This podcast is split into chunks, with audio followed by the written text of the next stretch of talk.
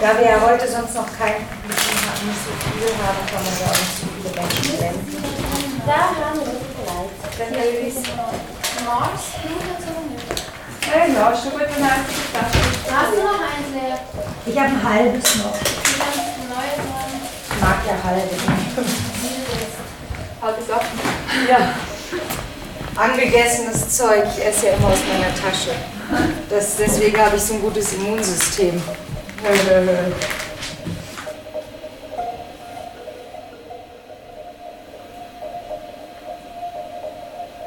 Posteingang. Name, Punkt Vorname, at gmail.com. Eingegangene Nachrichten 32 gesendet, 64 Entwürfe 128. Ich glaube, das nennt man eine ausgeglichene Beziehung. Darf ich mitkommen? Hast du nicht gesagt, du musst arbeiten? Äh, ja, aber ähm, also ich, ich kann mich ja krank schreiben lassen, das hatte der Arzt mir empfohlen. Aus welchem Grund? Burnout. Haut verbrannt, äh, ausgebrannt. Ah ja. Okay. Chemisch betrachtet braucht das Gehirn eines Menschen ja nur eine Fünftelsekunde, um sich zu verlieben. Das Gehirn eines Menschen, der sich verliebt hat, ähnelt dem, der Kokain genommen hat. Äh, Was ist denn jetzt schlimmer, sich in einen Menschen oder in ein Molekül zu verlieben? Рвусь из силу из всех сухожилий. Но сегодня, опять как вчера, обложили меня, обложили. Гонят da haben wir unser ganzes Leben rein. So Bücher, so Geschirr, deine Spielsachen, dein Spielzeug, deine Bücher. Äh, wirfst du mir gerade vor, dass ihr meine Sachen tragen musstet? Ja, ich weiß überhaupt nicht. Doch, schon auf rein grammatikalischer Ebene. Wie rein schon auf grammatikalischer Ebene. Ja, du machst rein auf grammatikalischer Ebene einen Unterschied zwischen meinen und euren Sachen. Sag doch gleich, dass ich an einem schuld bin. Du bist nicht an einem schuld, du hast zu uns gehört. Technisch gesehen bist du sogar aus uns rausgekommen. Ja, und ich suche irgendwie immer noch den Ausgang. Ja, heute am Morgen, respektive am, am frühen Mittag, kann man eigentlich schon fast sagen, bin ich im Kellertheater gsi und ich konnte an der Hauptprobe mit schauen, respektive mit hören vom Sturz der Kometen und der Kosmonauten, ein Stück, wo jetzt dann im Kellertheater da in Winterthur aufgeführt wird. Und mit mir jetzt da im Studio sind die Melanie Durer, sie hat Regie geführt bei dem Stück, und Sarah Galörtscher, sie ist für Dramaturgie und den Sound zuständig gewesen. Ja, die Hauptprobe haben wir jetzt gerade hinter euch, Melanie und. Äh, Sind ihr zufrieden? Wie, wie, wie ist die Hauptprobe rausgekommen für euch? Ähm, ja, bisher läuft es gut. Wir sind, glaube relativ gut drin in der Zeit. Wir haben immer noch, immer noch vier Tage bis zur Premiere. Das ist eigentlich im Theater noch recht viel. Manchmal passiert sehr viel innerhalb von wenigen Minuten oder wenigen Stunden. Von dem her sind wir relativ entspannt, obwohl natürlich immer noch viel gemacht werden muss. Es ist die Hauptprobe gewesen. Was bedeutet das jetzt genau? Gibt es da noch weitere große Proben, die angesagt sind? Gibt es noch eine Probe mit Publikum vor der Premiere dann? Oder wie, wie müssen wir uns das vorstellen? Also meistens gibt es zwei Hauptproben und eine Generalprobe. Beziehungsweise gehört vielleicht die Arme auch noch dazu. Das ist ähm, einmal mit allem. Äh, alles mit allem. Arme. Wo man wie einfach zuerst mal mit Kostüm und Licht und so möglichst einem originalen Setting mal alles durchmacht. Nachher gibt es eine HP 1, Hauptprobe 1, dann eine HP 2 und dann ist dann die Generalprobe so ähm, ein bisschen die Feuerprobe vor der Premiere. Genau, die ist dann am Freitagabend und dann laden wir manchmal auch mal zwei, drei Stimmen ein, wo man gerne mal ein Feedback hätte, dass man noch Last-Minute-Änderungen machen kann. Und ist es jetzt so, dass man immer noch sagt, wenn die Generalprobe mega schlecht ist, dann wird die Premiere gut? Oder wie, wie sind da so eure Erfahrungen? ähm, Ich glaube, ich finde es auch noch gut, wenn die Generalprobe schlecht war, dann ist es ein Mythos, wo man so die Führer zucken kann und so finden, ja, das heißt, Mond wird super und so. Aber ich glaube auch, wenn die GP ähm, gut läuft, Ist Dann- trotzdem gut. es ist trotzdem gut. Jetzt eben heute war aber die Hauptprobe, gewesen, die Hauptprobe 1, Mhm. nehme ich jetzt mal an.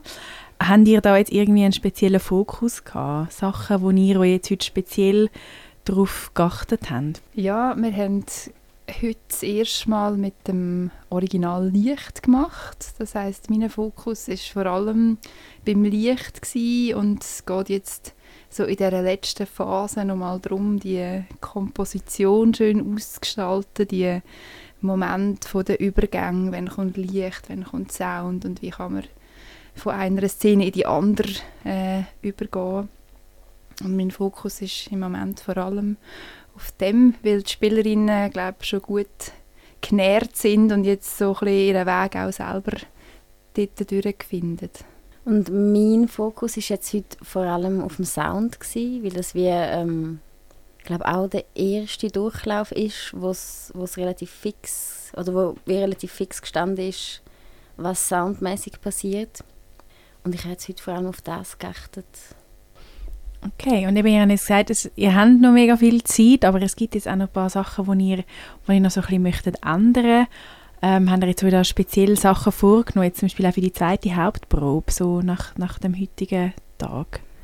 Ja, ich glaube ja, ich wirklich, dass wir mit, dem, mit, dem, mit der Dramaturgie irgendwie recht gut unterwegs sind. Also es gibt wie nicht jetzt nochmal größere Strich oder ähm, Sachen, wo man irgendwie muss umstellen muss. Ich habe das Gefühl, die Hauptarbeit ist wahrscheinlich jetzt die Ebene Licht und Sound irgendwie nochmal gut technisch miteinander verweben. Plus wahrscheinlich spielerisch noch so ein paar ähm, Amplituden irgendwie größer machen. So. Ja, am Schluss, es gibt einfach immer sehr viel zu klären am Schluss. Man muss auch viel abmachen in der letzten Woche. Also, ah, wenn du das machst, dann mache ich das und das Lämpchen lege ich dann dort her und du machst das so und ich höre auf den Sound. Oder kommst du mit dem Sound auf mich oder komme ich auf den Sound und ja, da, da gibt es einfach ganz viel abzumachen Mhm. und zu klären. Das ist so die Hauptarbeit, die wir jetzt haben. Ja, ich glaube, wir haben es jetzt schon ein paar Mal erwähnt. Eben, es gibt ganz viele Lämpchen und es gibt ganz viel Sound. Ähm, es ist ein, so ein, ein wildes Bühnenbild, kann man irgendwie auch sagen, wo, wo ihr da habt bei dem Stück. Könnt ihr das vielleicht, eben, ich meine, im Radio sehen wir es jetzt natürlich nicht, darum würde ich euch vorschlagen, dass ihr das Stück einfach könnt dann im Kellertheater, dann in Winterthur. Aber vielleicht könnt ihr uns ja so einen kleinen Vorgeschmack geben, auf was darf man sich freuen, wenn man das Stück kommt schauen, was ist auf der Bühne zu sehen. Also es gibt Licht, es gibt Objekte und es gibt eine große Überraschung, die wir nicht verraten. Für das kann man schauen. Hm, Was gibt es noch? Ähm, ich glaube, es ist ein Stück, wo man uns, du sagst, es ist am- Anfang ein wildes Bühnenbild mit viel Material und das Material entfaltet sich über das Stück und verwebt sich in die Geschichte und kriegt irgendwie ähm, eine Funktion auch in verschiedenen Bildern und ähm, führt dann eben auf den Schluss, wo wir noch nicht verraten haben. Aber ich denke, es ist sicher so für, zum sich vorstellen. Ähm, es wird weniger wild mit der Zeit. Es gibt wie so eine Ordnung.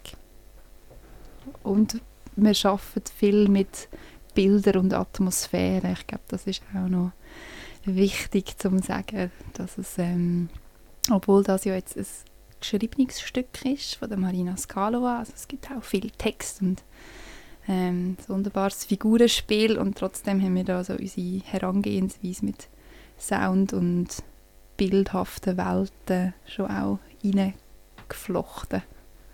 Ja, bevor ich dann nachher nochmal so kurz möchte auf den Ort eingehen, wo, wo das Stück gespielt wird, ähm, würde ich jetzt gerne auf den Text sprechen kommen. Du hast es eben schon angesprochen.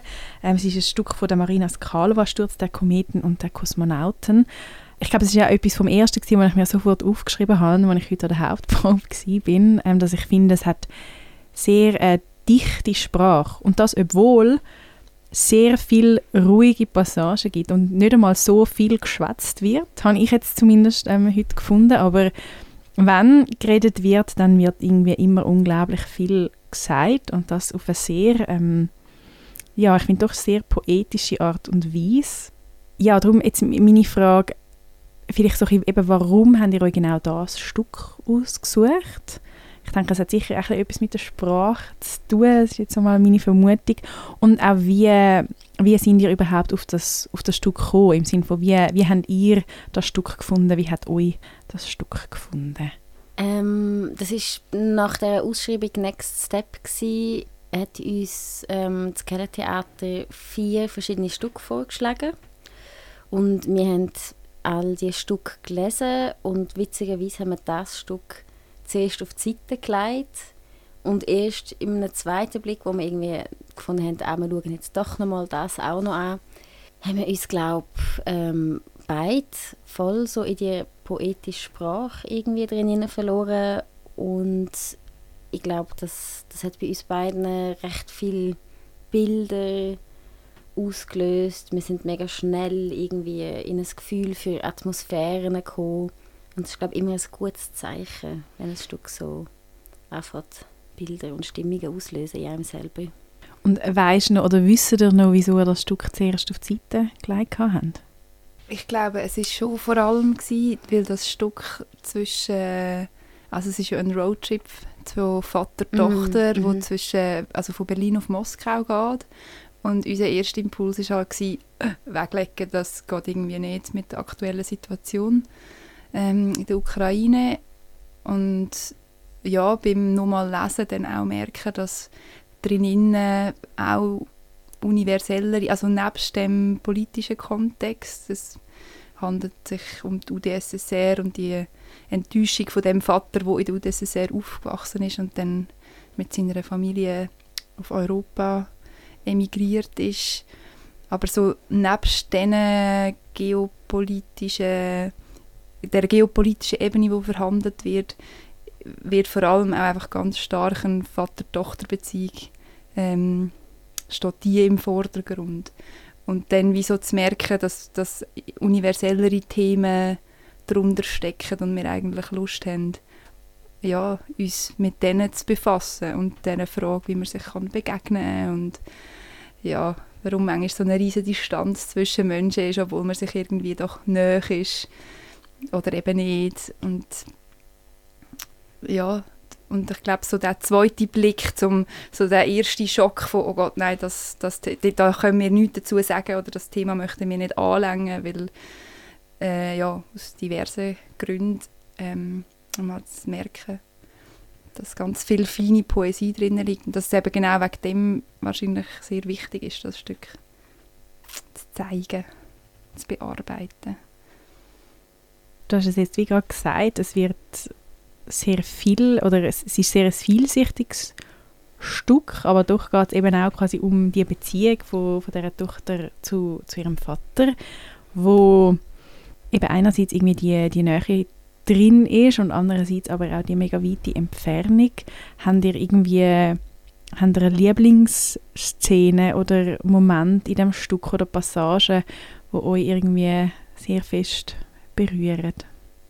Also für mich ist es fast ein bisschen der Anfang, wenn die so das erste Mal auf sich aufeinandertreffen, weil ja, sie sind beide so liebevoll komisch in ihrer Art und trotzdem schaut man sie so an und denkt so, ach, ich kenne das. Ich kenne das, wenn ich mit jemandem irgendwo bin und man ist nicht mehr ganz so auf dem neuesten Stand, wo man eigentlich gerade so ist auf seinem Weg oder in seinem Leben und trotzdem würde man so gerne sich näher sein und es ist das trotzdem so die unangenehme Stille zwischen einem und man weiß vielleicht auch gar nicht, wo anfangen mit erzählen wo man denn eigentlich gerade so ist und was man denn eigentlich gerade so macht.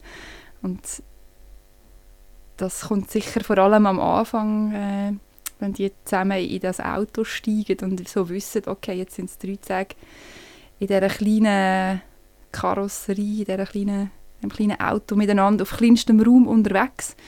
Ähm, und die Stille breitet sich so aus. Ich glaube, das mag ich schon sehr gerne. Das ist wie wenn man mit fremden Leuten in einem Lift hockt, in einem Lift steht. Und das ist so ein bisschen komisch auch.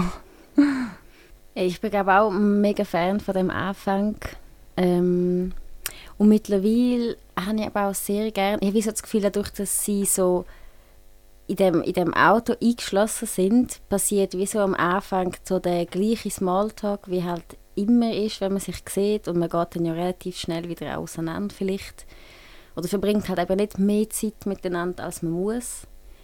Und es gibt dann, ähm, ich glaube nach der Hälfte vom Stück ein bisschen mehr, gibt es irgendwann eine Szene, wo ich einmal immer so das Gefühl habe, ah, jetzt sind die Figuren so, jetzt sind sowieso über, über das hinweg, so über den ersten, wir müssen uns wieder finden oder ähm, das Ringen um wie näher, wie weit weg. Es, ist wie so, es gibt so einen Dialog, wo ich finde, dort lassen sie wie beide so Nähe zu und sind so mega auf einer Augenhöhe. Das finde ich sehr einen schönen Moment. Ihr habt es eben ein paar Mal gesagt, es ist, es ist ein Roadtrip. Die beiden ähm, DarstellerInnen sind in einem Auto. Aber das darf man vielleicht vorwegnehmen, sonst darf man mich korrigieren. ähm, bei euch auf der Bühne sind sie aber nicht in einem Auto. Sie sind überhaupt nicht irgendwie eingeschlossen oder so. Habt ihr euch bewusst da dagegen entschieden, jetzt irgendwie noch auf der Bühne das darzustellen? Der, wie sagt man? Der enge Raum. Ähm, ja, also für uns ist eigentlich, jetzt nehme ich eigentlich eine Frage von dir, die du später wirst stellen, vielleicht schon vorweg, aber warum das in einem kleinen Theater? Weil ich glaube, es muss eben genau in einem kleinen Theater passieren, wo der Raum an sich schon so ein bisschen eng ist. Und man vielleicht, bei uns ist das Publikum auch auf jeweils einer Seite von der Bühne angeordnet. Also es ist fast so ein bisschen wie ein Boxring, man meinen. Also er ist nicht nicht viereckig, aber so auf zwei Seiten oder ein Tennisturnier. Ähm, und durch das ist die Spielfläche eigentlich relativ klein, ähm, was schon auch irgendwie so symbolisch steht für die Enge von diesen beiden in dem Auto. Und trotzdem haben wir natürlich Lust, gehabt, eine Bühne zu haben, wo ein bisschen mehr Spielmöglichkeiten gibt als nur ein Auto, dass man ein bisschen wilder kann werden mit Objekt und Sound und Möglichkeiten. Ja, und es ist glaube ich einfach auch äh, äh, so eine von diesen schönen Möglichkeiten im Theater, dass man irgendwie kein Auto auf die Bühne stellen müssen, um irgendwie in unserer Vorstellung zusammen in dem Auto zu sein, sondern ähm, sie sitzen sie sitzen nebeneinander und irgendwie die Tochter hängt ein, äh, ein Autobäumchen auf und dann sind wir wie auch mit ihnen in dem Auto, ohne dass irgendwie ein effektives Auto dort steht. Ich glaube, das macht irgendwie auch Spaß beim Zuschauen, um sich das so vorzustellen. Ja, sehr schön. In dem Fall, ich würde euch ähm, das Stück auf jeden Fall empfehlen. Sturz der Kometen und der Kosmonauten. Jetzt dann zu sehen im Kellertheater da in Winterthur. Danke vielmals Melanie Durer, danke vielmals Sarah Kalerca, dass ihr da sind und ähm, ein bisschen einen Einblick gegeben habt in die Probe und in das äh, schön poetische Stück, das ihr da zusammen können inszenieren. Danke vielmals. Danke, Danke dir.